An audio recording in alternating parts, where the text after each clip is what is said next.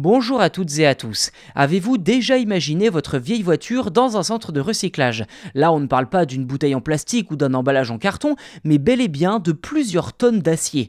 Eh bien, pour la marque allemande Audi, nous roulerons bientôt tous dans des voitures recyclées. C'est en tout cas l'objectif du constructeur qui, semble-t-il, est bien décidé à créer des modèles neufs grâce à des matériaux recyclés.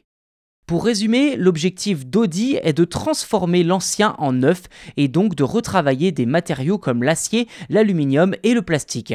Pour ce faire, Audi s'est associé à une quinzaine de partenaires issus du secteur de la recherche, du recyclage, mais aussi d'autres fournisseurs. En somme, Audi étudie la réutilisation des matériaux dits de post-consommation. Ces derniers sont prélevés directement sur les véhicules des clients à la fin de leur cycle de vie pour la production de nouvelles voitures. Je cite la communication officielle d'Audi sur ce sujet, jusqu'à présent, très peu de matériaux utilisés dans la production de nouveaux véhicules sont récupérés dans les anciennes voitures. L'acier, par exemple, finit généralement comme acier de construction après le recyclage des voitures en fin de vie. Fin de citation.